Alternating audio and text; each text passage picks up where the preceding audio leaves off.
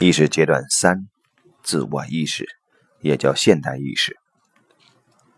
来吧，大地上的爸爸妈妈们，不要批判那些你们所不能够理解的。你们的儿女已不再受你们命令的管束。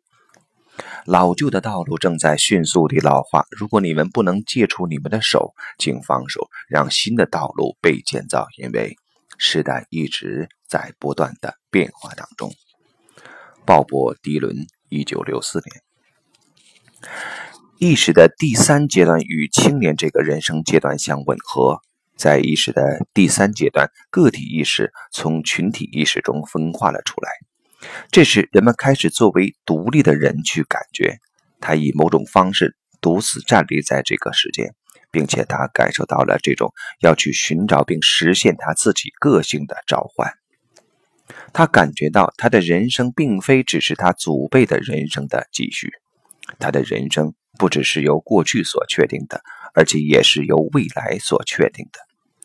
是的，随着第三阶段的黎明的到来，未来才以某种方式出现了，即这个未来是某种独立的东西，它不是来自于过去的，它是即将来到我们生命之中的某些人事物。一旦这种意识赋予了人们，或者能够赋予人们某些自己的、某些关于我是谁，或是我能够成为谁，或是我应该做些什么的东西，尽管这些以前还没有其他的人做过，没有其他的人显示出来过，但你却完全不能够逃避它，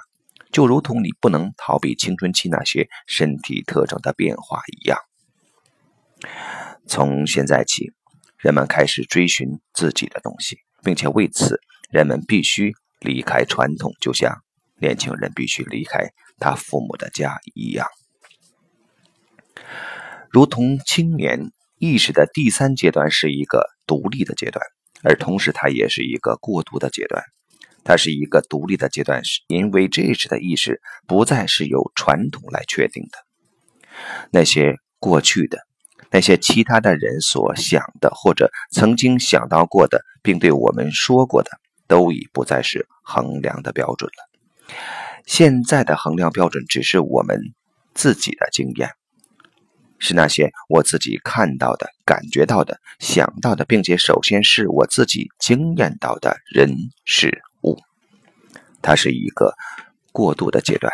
因为这里的意识基本上还处于追寻的时期。尽管他现在是以自我的经验作为标准的，但问题是，他还未曾自己经验过，所以，如同青年一样，他本质上的特征是不再是，而同时也是还没有。当这种意识变得成熟了，也就是说，当我们看到我们对于我们所要成为的人，以及对我们的所作所为独自负起责任时，而同时我对这种责任完全同意，那么这种过渡就完成了。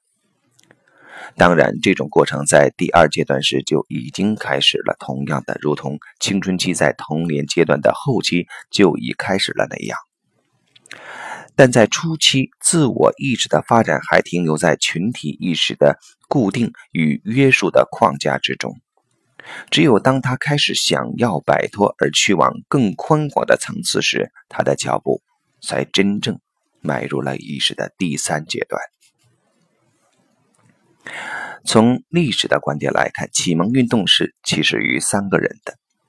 上盖普瑟，一位意识阶段进化理论的先驱。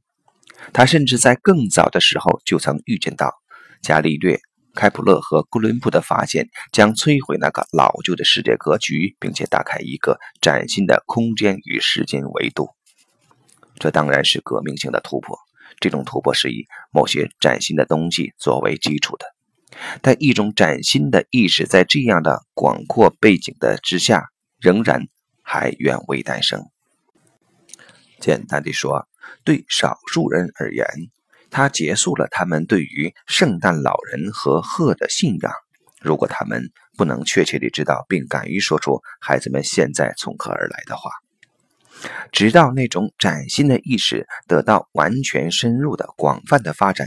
又过了大约两三百年的时间，这时至少那些欧洲的精神文化的精英们，在思想上已经以这种崭新的意识为家了。然而，从此出发，还要再经过两百年的时间，并经历一系列必要的革命及可怕的战争以后，大多数人的意识才能够也到达这个意识阶段。